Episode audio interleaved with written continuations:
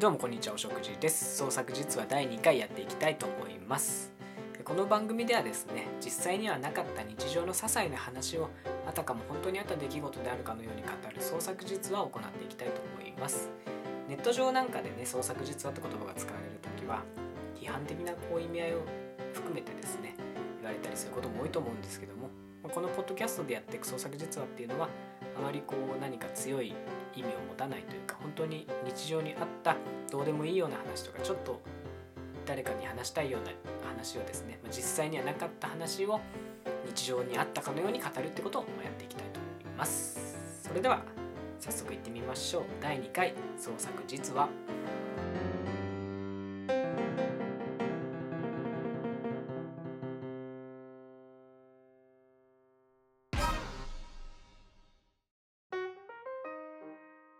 成人式で暴れてきました。1月の13でしたっけ？14日ですかね。1月の14日。2019年の成人の日にですね新成人として成人式に参加してまいりましたと、まあ、成人式っていうとねあのテレビでよくやってるやつですよね。成人式で暴れる若者ってよく耳にすると思うんですけども私もねその成人式で暴れてまいりましたという話を今日ちょっとしたいなと思ってます。成人式で暴れる若者っていうとそのテレビとかでね見る限りだと結構やんちゃな感じの人が多いですとか、まあ、何でしょうねその金色のこう髪をこう追っ立ててで眉毛をこう剃れるだけ剃ってみたいな方が多分多いと思うんですけども僕はどちらかっていうとそういうタイプではないですしというかそもそもその僕全然ヤンキーじゃないんですよね。その僕の柄じゃないんですよ。の暴れる若者像っていうのは僕の柄じゃないんですよ。ただ成人式で暴れるのはチンピラとかヤンキーだけじゃないんだぞっていうのはずっと思ってましたし実際僕も中学高校ぐらいの時からですねテレビでこうメディアで扱われてたね暴れる成人式暴れる若者成人式で暴れる若者っていうのにすごくこう憧れてるところがありましてそれでちょっとあ自分も成人式来たら暴れようかなってずっと思ってたんです。じゃあということでね事前にこうしっかり準備してま準備って言ってもそのま見た目はね今までのいつも通りのまま暴れたいなっていうのがあったのでというかまあその強気なね格好はできないんですよ。僕その奇抜な格好する勇気がないんですよ。よくその暴れてる若者像にね合うようなそのオラオラした格好とかまあ、それそれこそすごい人になるとねこう旗とか持ってきますけどもそういう格好をする勇気はないんですよ。と言ってその一般的なね成人式の準備といえばその袴ですか？ジンベエ？袴？そのまあななんですかね？その、まあ、お着物と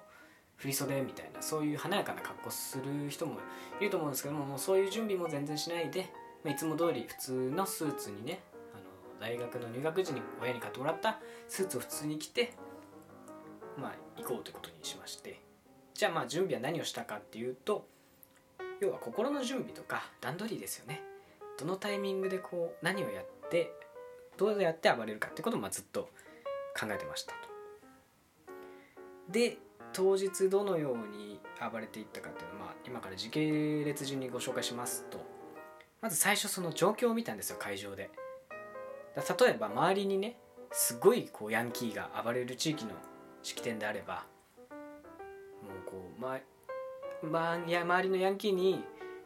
一緒になって暴れてたら全然こう目立てないじゃないですか、まあ、言ってもその僕はある程度目立ちたいって気持ちもあって暴れたかったのもあるので、まあ、その周りがヤンキーだらけだとやっぱ暴れ方変わってきますしで反対にねその静かな落ち着いた会場であればもうちょっと暴れるだけで全然目立てるとかいうことにもなりますしまず状況を見てどういう式典かって会場の雰囲気をま見ようということで様子を見ようしようと思ってまして。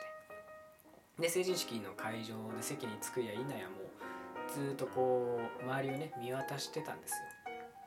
そうしましたらですねうちの地域の成人式っていうのは普通にすごく落ち着いてる感じだったんですよ。でこれ僕にとってその幸運で、まあ、簡単に要は目立ちたいなるべく楽に目立ちたいかつ楽に暴れたいっていう気持ちがやっぱ大きかったので、まあ、これなら目立てるしと。周りがこうみんな落ち着いてる分やっぱ簡単に目立てるなっていうのが分かったんですよ。ただ想定外だったことがありましてテレビで放送してるものを暴れてるものを見てるのが多かったせいで成人式っていうと大体メディアとかがこう放送局が来てるもんだと思ってたんですよ。押し寄せてるもんだと勝手に思い込んでたんですもそうじゃなくて僕らのその会場では地域新聞なのかローカルテレビなのかぐらいの何社かしか何社かそれっぽい人がいるなぐらいだったんですよ。で多分なんですけどそのテレビとかでね暴れる成人式では暴れる若者っていう特集やるときは大体そのもうあらかじめやんちゃな学生が多いっていうところをリサーチして若者が多い地域っていうのもあらかじめリサーチされた上でこうメディアが押し寄せてってんだなっていうのに、まあ、その時点で気づいたんですよ。だ例えばそのよくニュースで見るのはですね、うん、福岡とか沖縄とかだった気がするんですけど、まあ、ちょっとこれあの福岡とか沖縄の方にね違ったら申し訳ないんですけども、まあ、そういうところにやっぱメディア注目してるんだなと。でいざ自分がこう成人式ね行ってみて蓋を開けてみると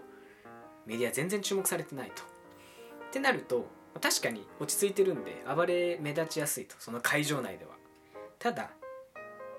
逆算して考えた時にもっと大きく目立つっていうことを考えるとちょっと頑張らなきゃいけないなっていうのが分かったんですよね。なぜかというとその、まあ、ちっちゃいその地域新聞ぐらいはなんか来てる感じですし、まあ、あるいはローカルテレビぐらい席とかもあったりもして、まあ、それはそれでいいんですけど、まあ、そのちょっとのメディアでいかに目立って露出するかってことを、まあ、考えてもあんまり意味がないのかなっていうか例えばそのちっちゃい地域新聞にねこう扱われたとしてじゃあいざ明日出ましたってなった時も多分その一面とかはまず無理ですしあの本当にちっちゃい一紙面の1コーナーのせいぜいこう写真1枚4センチ4センチぐらいの写真なのかなそんぐらいの四角い写真1枚しか、まあ、載せてもらえないだろうなっていうのがもう間違いないというのがもうなんか確信しちゃったのでだったらあの頑張る方向をそっちメディア大手メディアにしないぞっていうのがマスメディアにしないぞっていうのがちょっと戦略として方向性としてね決まりましてじゃあどうしようっていう話を考えた時にそのもう早い話がツイッターですよ。ね。要はツイッターって今人口多分すごいじゃないですか。ってことはもうこの会場にいる20歳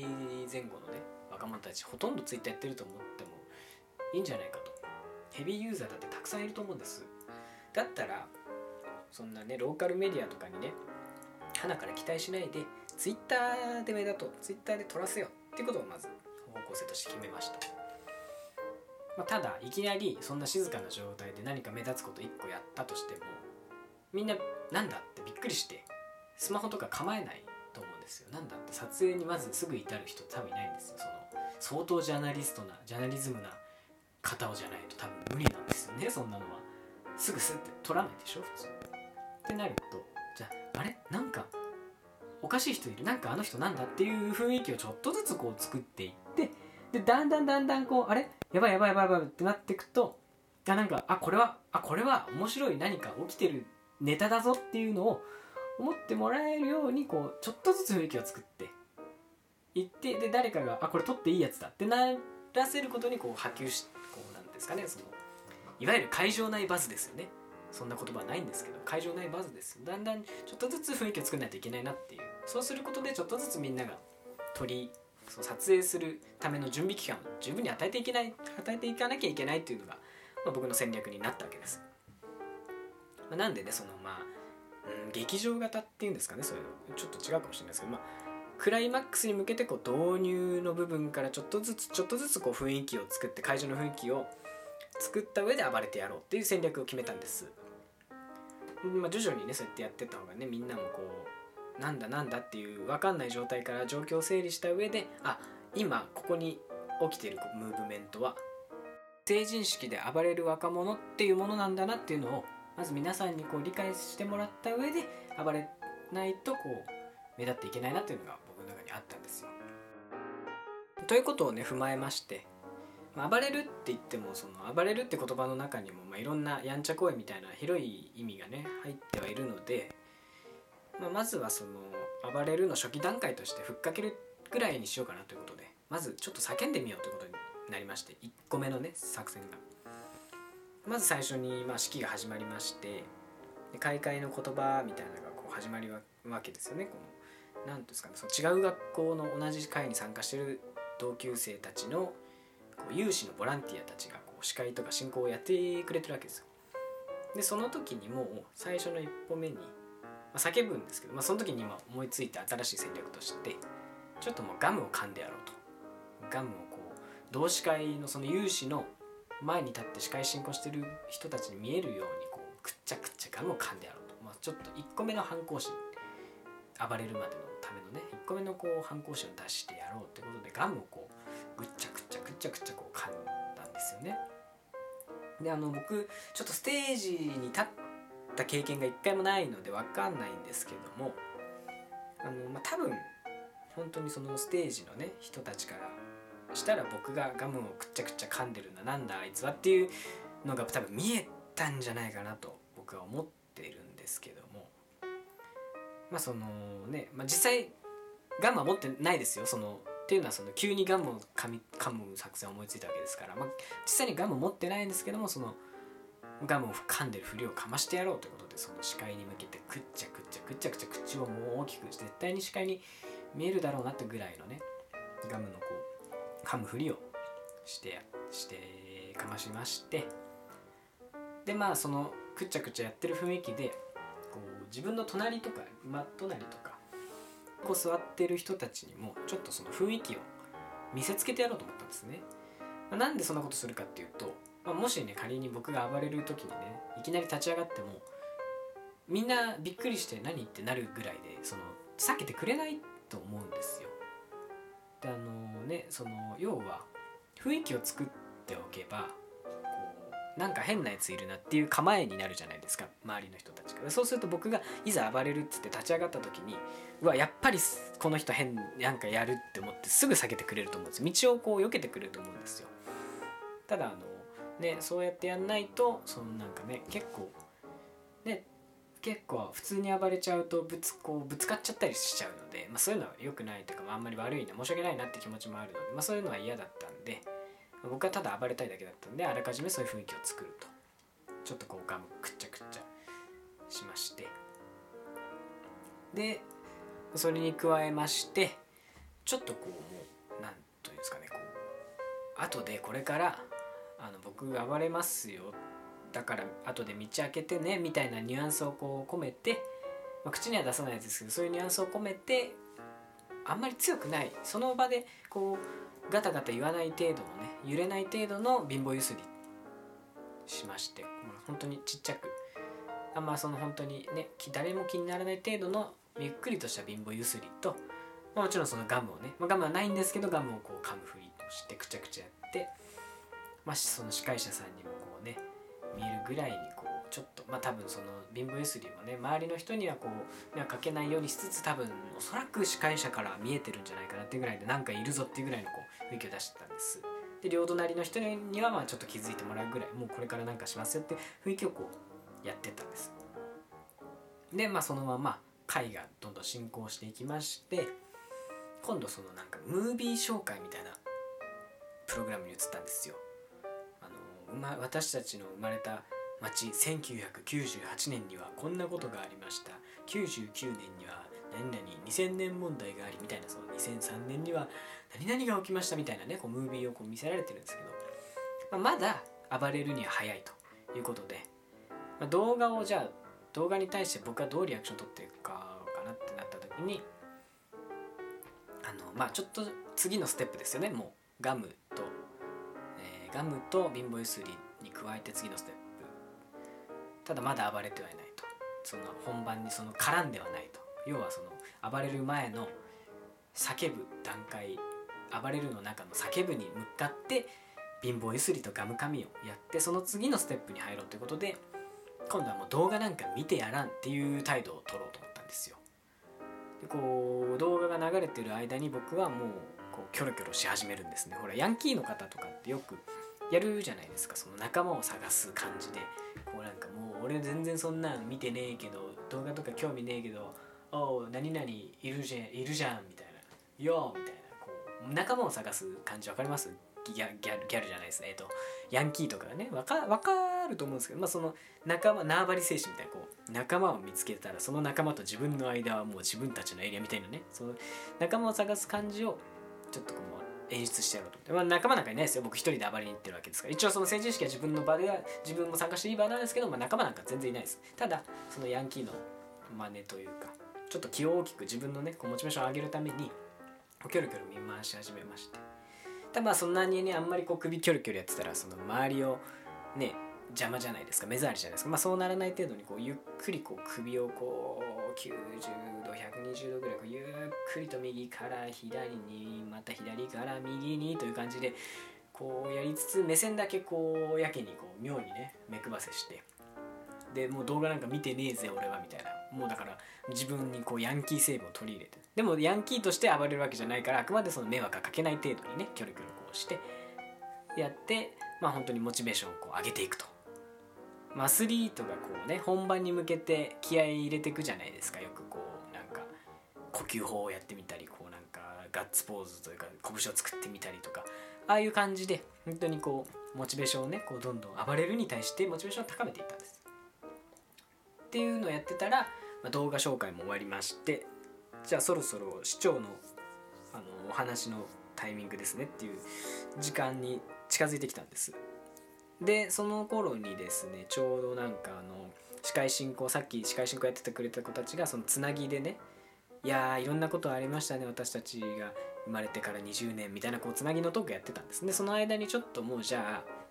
あ暴れるに向けてちょっともう立ち上がっとこうと。もうその動きやすいように。ということで、まあ、ちょっとそのねまあちょっとこうゆっくりまああくまでバンと立ち上がったら周りの人何ってなっちゃうんで、まあ、会の進行もしかしたら妨げるんでまあそういうことしないようにこうゆっくりちょっとずつこう立ち上がって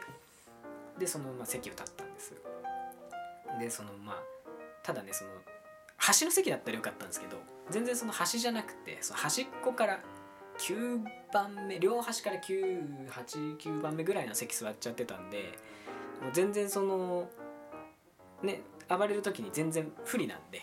まあ、ちょっともう先に立っとこうということでこうね避けてって。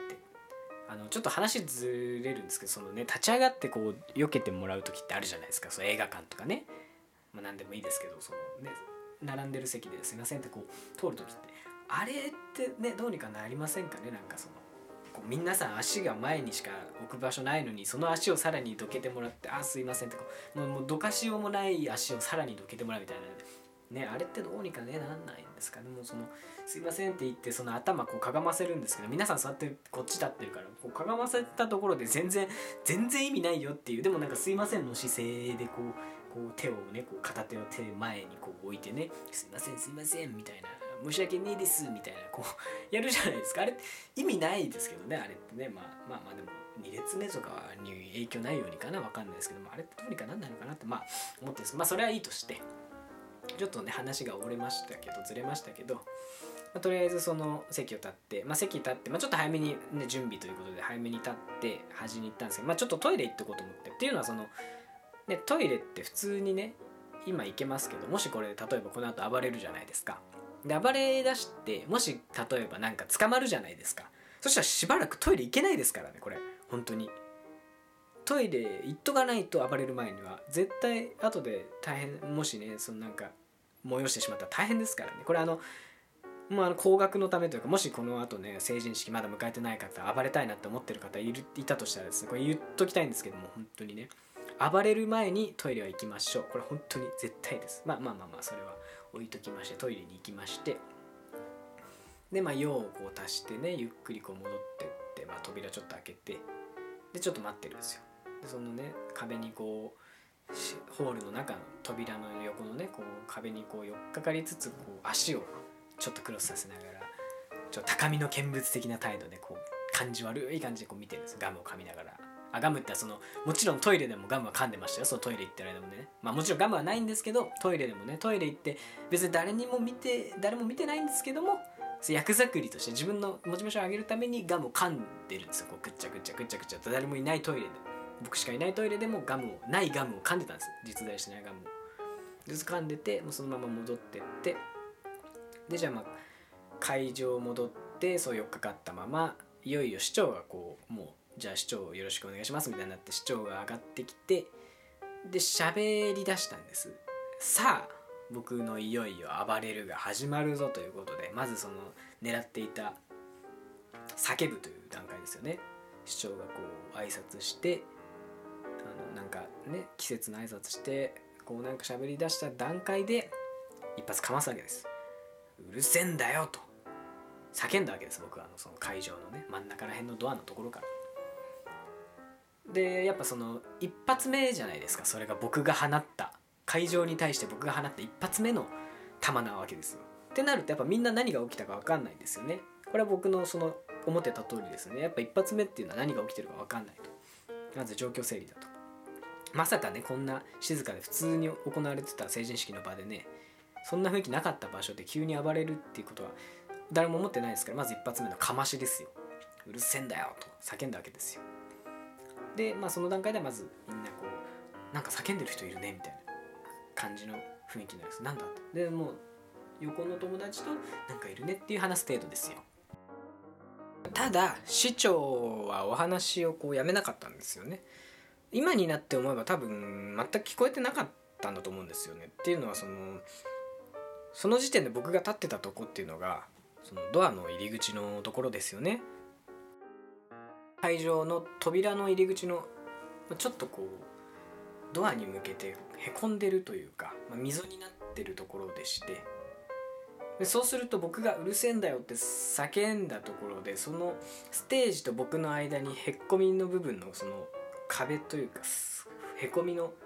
溝の部分がこう遮る形で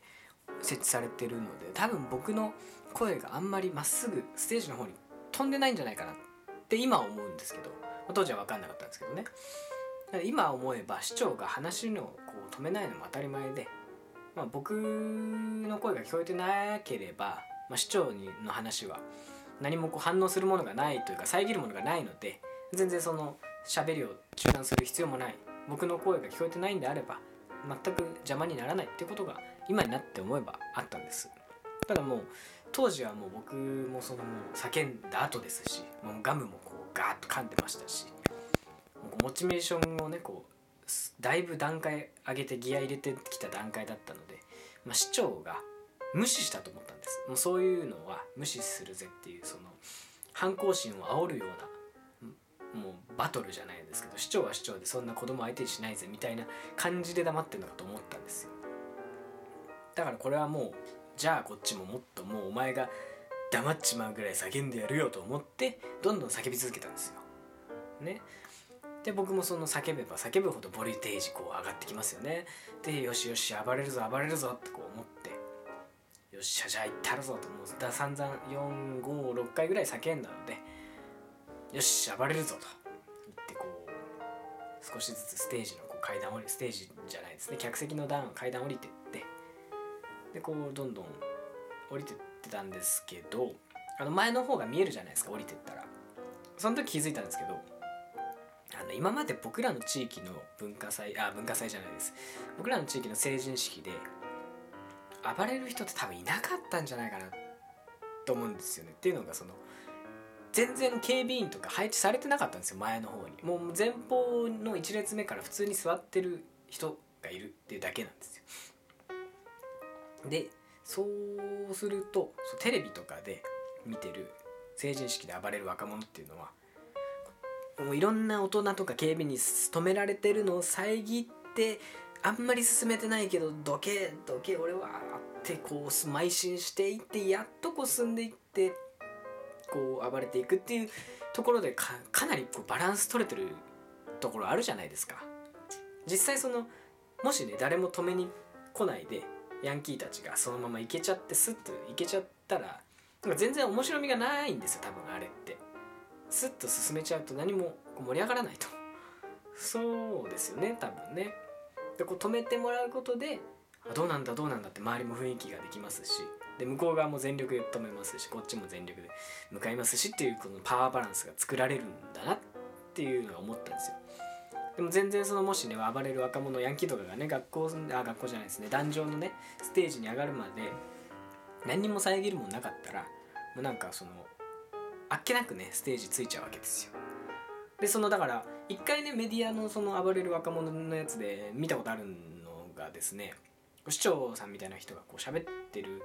人のところの目の前までスッとこうなんかついちゃったヤンキーの子がいましてその方がなんかちょっとこうパシンとビンタしちゃうんですよ市長さんにねヤンキーが。ただそのビンタを見た感じ僕が見た感じではただ引っ込みがつかなくなってビンタしたんじゃないかなって感じだったんですよ。っていうのはそのねその若者そのヤンキーの人もなんかもっとね暴れたかったと思うんですけどなんかその今までだったら普通普段の暴れる若者シリーズであれば暴れたい暴れたいみたいな力と抑えなきゃ抑えなきゃって大人の力が拮抗してそれがギリギリこうヤンキー勝つことでそのもうエネルギーを無駄遣いしないというか全部のエネルギーがちゃんとそこで発散されてるんじゃないかなとそこでこうなんとか発散しきった上でステージに勝利ギリギリで勝利するっていうヤンキーたちの物語が多分あるんですよ。でそれをなそういうのが普段あるはずのものがある年のそのテレビでやってた暴れる若者ヤンキーはあっさりなんか多分なんかうまいことね警備員とかが他のとこ行っちゃったんですかね。スッと抜けちゃってあっさりステージついちゃったのが多分その本来は暴れもっとこう止められるつもりだったんでしょうけどそのエネルギーが余っちゃってるんですよステージに着いたのに。どうしようってなったんでしょうね。もうなんかちょっと手持ち無沙汰な感じはありましたよ確かに。でどうしようってなってあじゃあとりあえずビンタするしかないその余った力を使って再利用してビンタするしかないって感じでこうビンタをしているように見えたんですよねその時の回では。でまあ多分そのうんその時思ったんですけど暴れる若者たちっていうのは多分暴れやすい地域でしか多分発生しないんだなっていうのがちょっと思いまして要するに何というかその、まあ、大体形が形式が決まっていて、まあ、暴れ暴れ方の明文化されてないこうルールみたいなのがお互いにあって、まあ、ルールとパワーバランスっていうのが多分黙認されてんじゃないかなと思うんですよ。だからそのね誰も口にはもちろん言わ言わないですけど、まあ、大体お前らこんな感じだからなみたいなお互いに、ね、守あ警備する側とヤンキーとあるんじゃないかなと思っててでその止められたこのタイミングで「行けよ」みたいなそのね誰も言いませんよ。言いませんけどそのお互いにこう読み合って。そういう止めをこう止められたのをちょっと剥がしてちょっと勝つことでちょうどいいんだぞみたいな多分ヤンキーは暴れるヤンキー文化論みたいなのがあるんですよ多分ね。僕は思うに。あのー毎年その暴れる若者が出てくる地域ではそのまメディアにね先輩たちが映る先輩たちとか、まあ、その代の暴れる若者が映ることでいいかお前ら次の年はこうやって暴れるんだぞっていうのをこう後輩たちが学んでいく。だからまた同じ地域で暴れる。みたいな多分ね順繰りというかそのねあるんですよねそういう文化がね。ヤンキー暴れるヤンキー文化っていうのは多分あるんですよ。っていうのをまあ僕がねこうどんどんステージに向かって降りてってる中で気づいたんですけど。そうすると今度僕にとってこう暴れるにはちょっとハードルが低すぎるなってことにね気づきまして。誰も止めてくれないじゃないですか。こうどんどん降りてって前方67列目ぐらいにこう降りてった段階で気づいて、まあ、そこまでね今みたいにこうはっきり言葉にはできないんですけどあこれは違うなっていうことに気づきましてでもまあもちろん引っ込みはつかなくなってはいますけど違うなっていうのに気づきまして。でまあ引っ込みがつかない段階で引っ込みつかなくなったなっていうのが分かった段階であそうか。あのテレビでねこうビンタしちゃった若者っていうのは手持ち無沙汰だったんだねっていうのが一瞬でねまあもちろんこれも言葉にできないですけど一瞬でそのなんというか映像としてスッと頭に入ってきてあなるほどねっていうのがあじゃあこれで暴れるのって違うじゃんって僕の中で答えが出ちゃったんですただどうしようみたいなもう行っちゃってるし。でもう止まらないですよね。階段もぐんぐんモチベーション上がった状態で階段ぐんぐん降りてると。どんどん進んでってるステージ向かって進んでってるやばいやばいどうしようどうしようってなってきます。もう時間もないぞと。でも前方5列4列と下がってきてると。どうしようと思いまして。まあただその僕が行ってた成人式の会場っていうのが、あのちょっとそのなんですかねステージが高めに設定されてるというかあのす一番手前のステージ下一番低くなってるところがからステージまでの高さがだいたい僕の頭の上ぐらい170180ぐらいあんのかな？結構大きい高いところだったんですよ。でその両脇にねステージのこう両脇にステージに登るための4段ぐらいのこう階段ありますよね。階段がこう4段ぐらいの階段がついてて。でそのまあお客さんから見て左側のね手前にまあたどり着きました時に僕の想定の中では勢いがあった状態で暴れに入っててガッとこうステージに登るみたいなイメージがあったんですけどちょっとここで飛び乗ってステージに飛び乗るのは違うなと思ったんですよ。なぜかっていうとあれはそのさっきも言ったようにその警備員とかの止めを大人の止めをこうドタバタドタバタバタバタとバッタバッタとなぎ倒した上で勢いあってのバッてこうステージに飛び乗るからそんだけ振り切ってまだまだ力があるぜっていう時にステージにガンと登るから演出としてね光るわけですよ。演出が光るわけですよところが僕は今この状態でちょっと叫んだ上でしかも今思えば席もあ声も前に届いてないぐらいの叫びをやった上で急にステージに向かってきたただの人なんですよね。っていう状態でいきなり飛び乗るとやっぱりその急になんか起きたっていうことにしかならないんですよ。お暴れてる暴れてるなっていうその徐々に上がっていく雰囲気を作れずに急に飛び乗った変な人みたいになっちゃうわけですよ。そうなるとあのクライマックスに向けてのこう段取りが悪くなっちゃうとスムーズに上がってったのに急に何段か段階を飛ばしちゃうとみんなのあのなんですかねその盛り上がりよりも急が勝っちゃうんですよね急にっていうその急が勝っちゃうと思ったんですよ。だ本来ねこう止められるのを剥がして勢い乗ってどんどん力つけてってバンとステージに登場するしていかなきゃいけないものをまあ、それがそのステップ踏めなかったんでここでバンと飛び乗らずに、まあ、こうステップという観光が考えていくと、まあ、その脇のね階段をちゃんと登ろうということにしたんです。4段のね階段だんだんだんだんとそこで勢いつけていこうということにしたんですよ、まあ、ただねそのじゃあ階段登ろうって言って階段の1段目に足をかけた瞬間ですよ。あこれでもダメだと。要は結局ゴール暴れるなのに今この段階で階段まではスムーズにゆっくりねスロースタート切ったわけですけど暴れるに向けての勢い全然ついてないじゃんっていうことにね。要はその助走のないままいきなり暴れようとしちゃってんじゃんってことにもうここまで来てやっと気づいたんですよ。そんなね普通にこう階段登って急にね階段登ったところでステージに立ったところで僕はどう暴れに持ってったらいいんだっていうのがもう全然わからないという。かもう暴れ方が全然こうねないよっていうことに気づいて。でしかもそもそも暴れた経験とかがないので暴れるスタイルとかも全然自分にないですしその暴れに持っていき方も全然分かってないってことに気づいたんですね。そうすると逆にそのテレビとかで見てこう暴れてる若者っていうのは普段暴れ方をねいろんなとこでその無意識で練習してるというか実践してるわけですよね。好きこそものの上手なれっていうわけじゃないですけど普段からこうやんちゃをねしてる上であの晴れの舞台でもちゃんとこ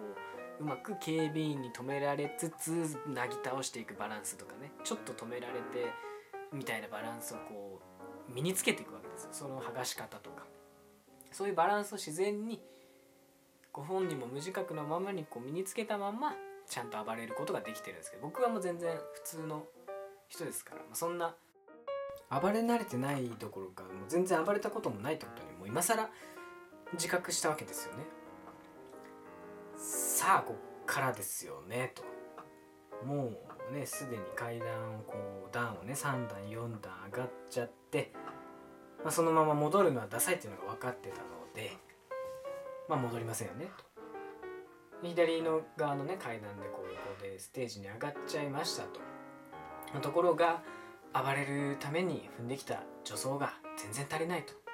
急になんか階段を上がってステージに上がっただけの人みたいになってるっていうのはもう確実だと、まあ、その上でもし仮にね暴れるってなっても正しい暴れ方が全然わかんないぞということになってますと状況としてはね。もうそもそもその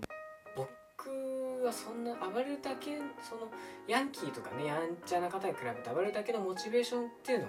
持ってないってことにその時点でやっと分かったんですよ。であのよくねありますよね。実際にやってみて初めてそのやってることが自分にとって大事なのかどうかが分かるんだっていうのが多分あると思うんですけど、まあ、確かにその憧れてはいましたよ。憧れてはいたんですけども実際ステージまで上がってみるとあれ？俺が暴れたかったのってななんでなんだろう？みたいなことをちょっとまあ一瞬考えちゃって。うん。もちろんそのもう市長はねさすがにこちらに気づいて見てるんですよ。でこっちも見てますしただその暴れる若者に対しての視線じゃないんですよもうね。その時点で。なんだい君は？みたいなちょっと変な人来たよ。なんか何なんだっていうそういう、まあ、こう退きを僕の目にはこう見たんです市長はねこう退いてるんですよ。で僕はというと僕ももうちょっとわけわかんなくなってますからどうしようってなってますからもう会場のね皆さんからこうななんだ？ん？みたいな反応があるじゃないですか。会場の皆さんこっちから見えるんですけどそういう反応に対して僕も僕もそのななんだろうねっていう感じになっちゃってたんです。もう本当に手持ち無沙汰ですよ。本当に。勢い足りず。もうそういう状況になっちゃいまして。あまあもともとその別にね暴力行為とかがしたかったわけじゃなくてただ暴れて目立ちたかったっていうのがあったのでその暴れ方が分かんないっていうことになっちゃうともう本当に意味が分かんないですね。目的を達成しに来て目的が分かんなくなっちゃう。もうてか目的の達成何をすればいいのか分かんないってことでもうほんとパニックですよ。でも全然もうたじろいじゃもうほんとたじろいじゃってあこれやばいどうしようどうしようっつってこう黙ってるんですけどもう立ち尽くした状態でね。でやってるんですけどさもうどんぐらいですか3秒4秒5秒ぐらいしか経ってないと思うんですけどなんかすごいこう長く感じて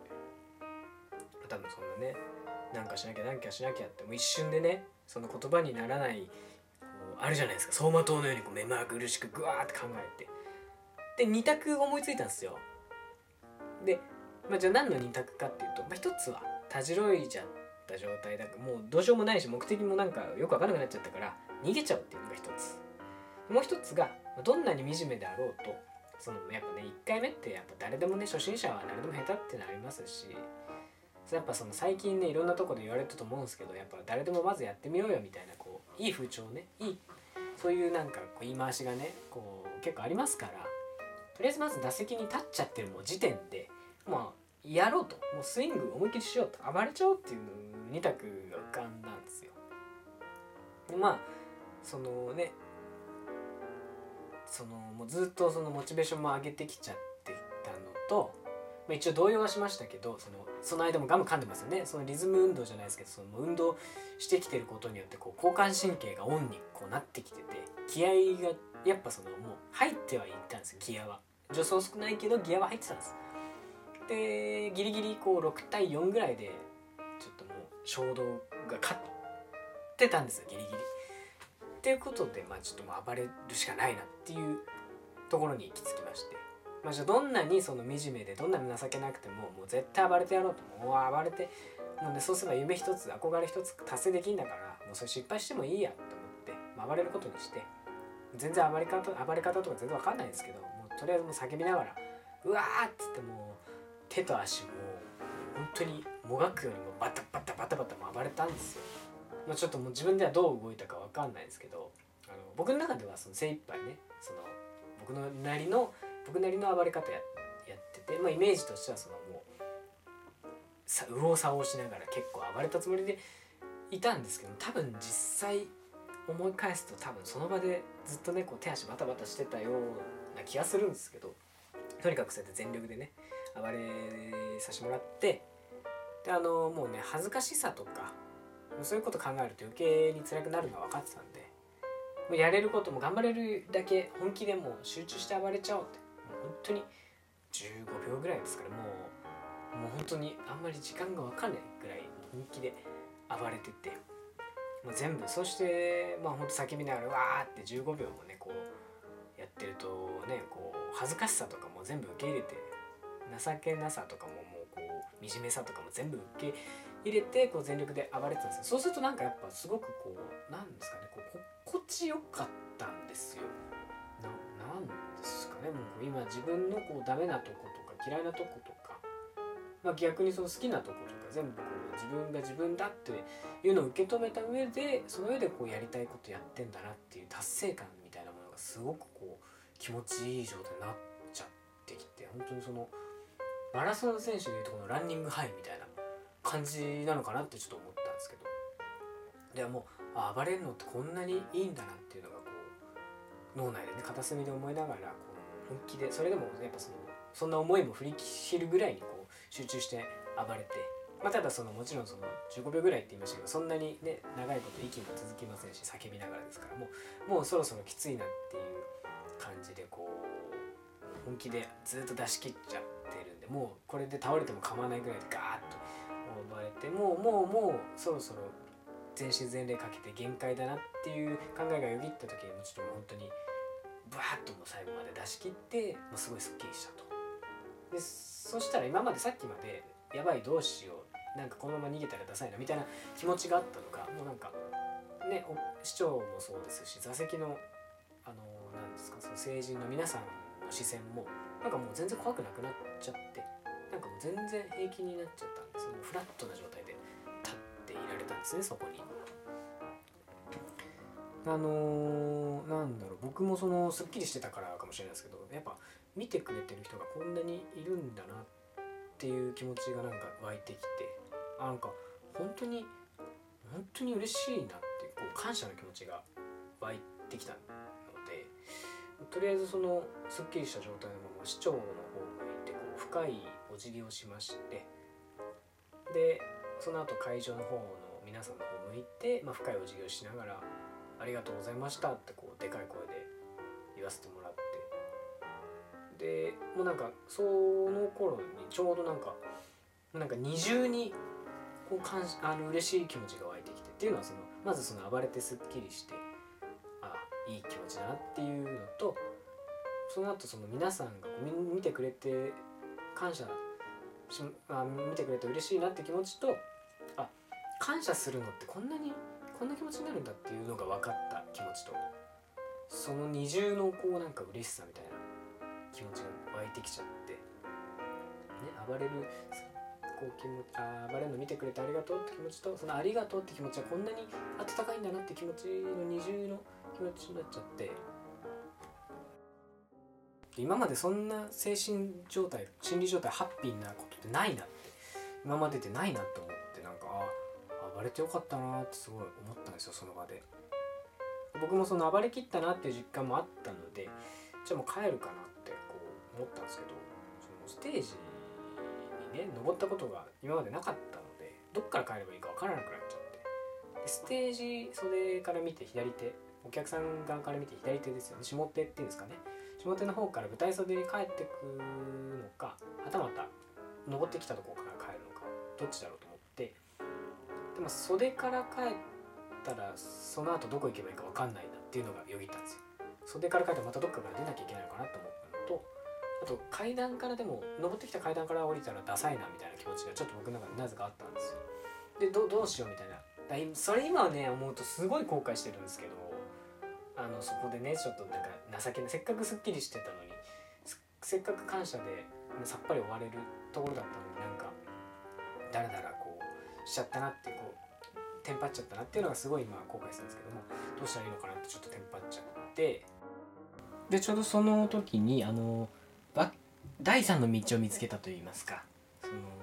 ホールとかって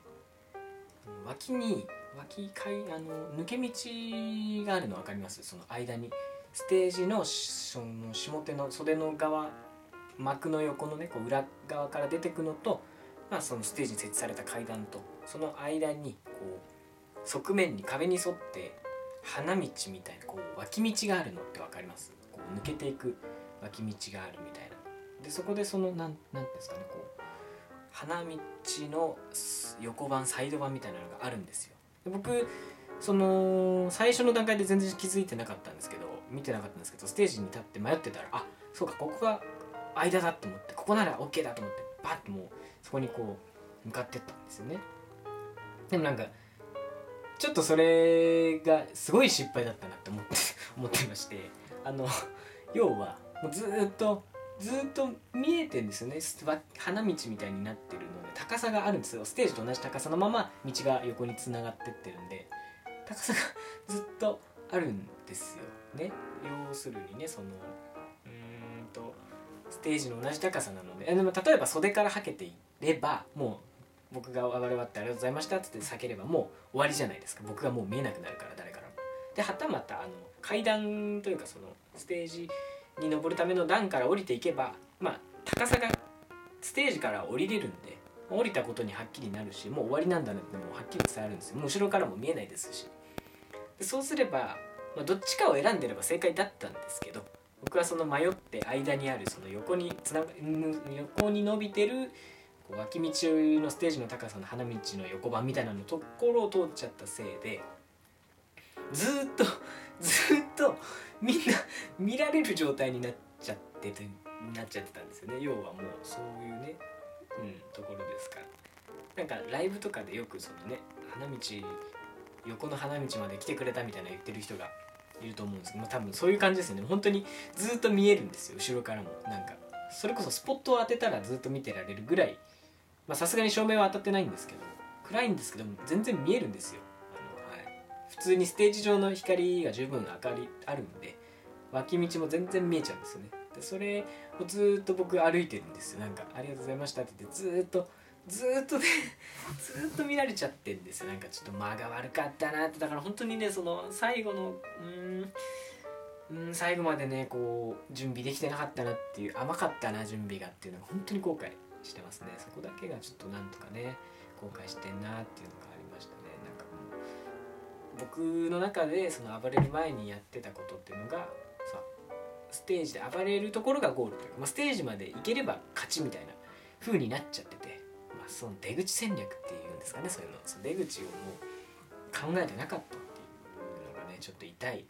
痛い失敗だなと。すごいあの間の悪さ恥ずかしかったですね。で言そう言ってもねやっぱその暴れるっていうことに対してこうまあ、ちゃんと準備をしていったので、まあ、暴れてみて、あ、達成感得られたなっていうのはやっぱありますよ。やっぱそのうん。結構しっかりねこう自分の出し切りましたか。らもう全て自分で受け止めて自分の中の心理とか気持ちとか全部受け入れた上で暴れられたっていうのはあるのでやっぱうん。暴れてよかったなと思いますしうん。あとやっぱ本当に皆さんに感謝やっぱやりたいことってやってみるとな見えるもんだなっていうのもやっぱ思いましたし。うん、であとその同時にねその僕は最初にそのヤンキーとは違うんでみたいなことを結構今日いくつか何回か言ってたと思うんですけどでもやっぱヤンキーたちってそのちゃんとね、うん、準備して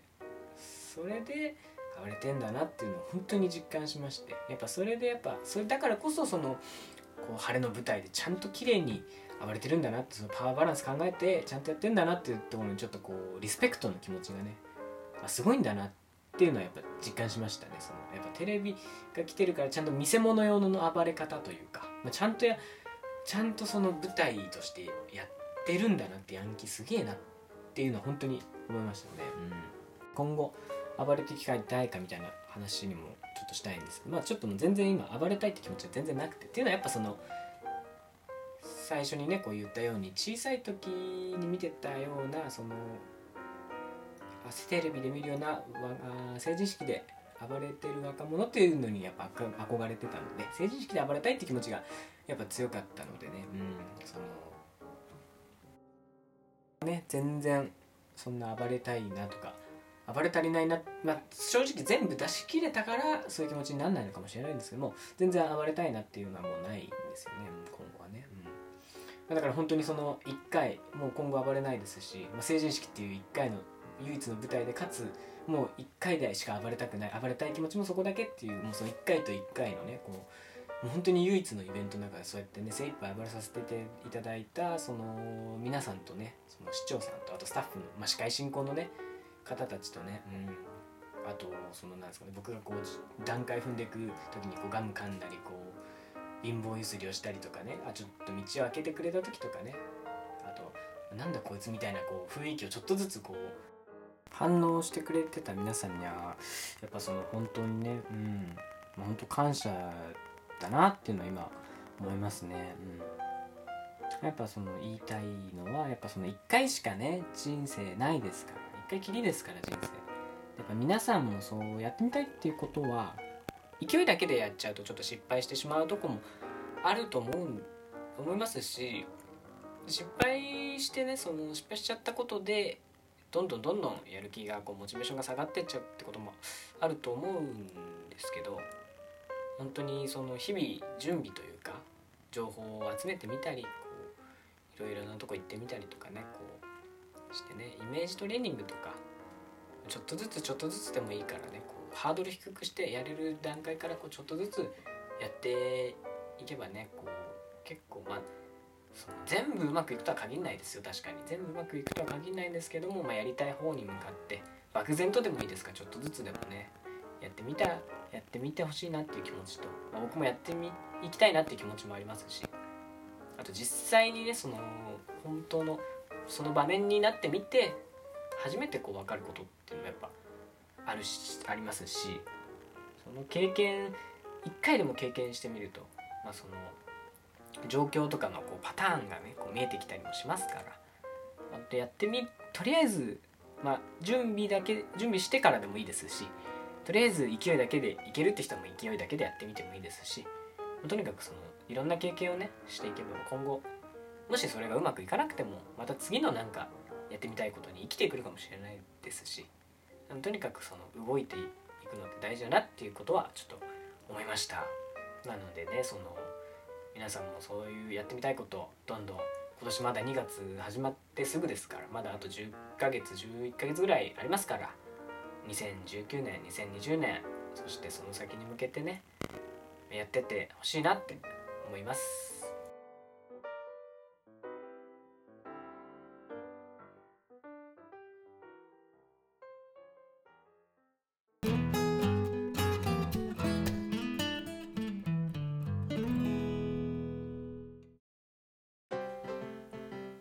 はいということでですね番組ではお便りや質問こんな話をしてほしいなどさまざまなご意見ご感想をお待ちしております。送り先は Twitter アカウント名お食事アットマーク OSHOKUJI アンダーバーアットマーク OSHOKUJI アンダーバーまでご連絡ください。送っていただいた方にはもれなく数字の7差し上げております。ハッシュタグ7ください。シャープ数字の7ひらがなのください。ハッシュタグ7くださいをつけてリプライしてみてください。それでは第2回創作実話でした。さようなら。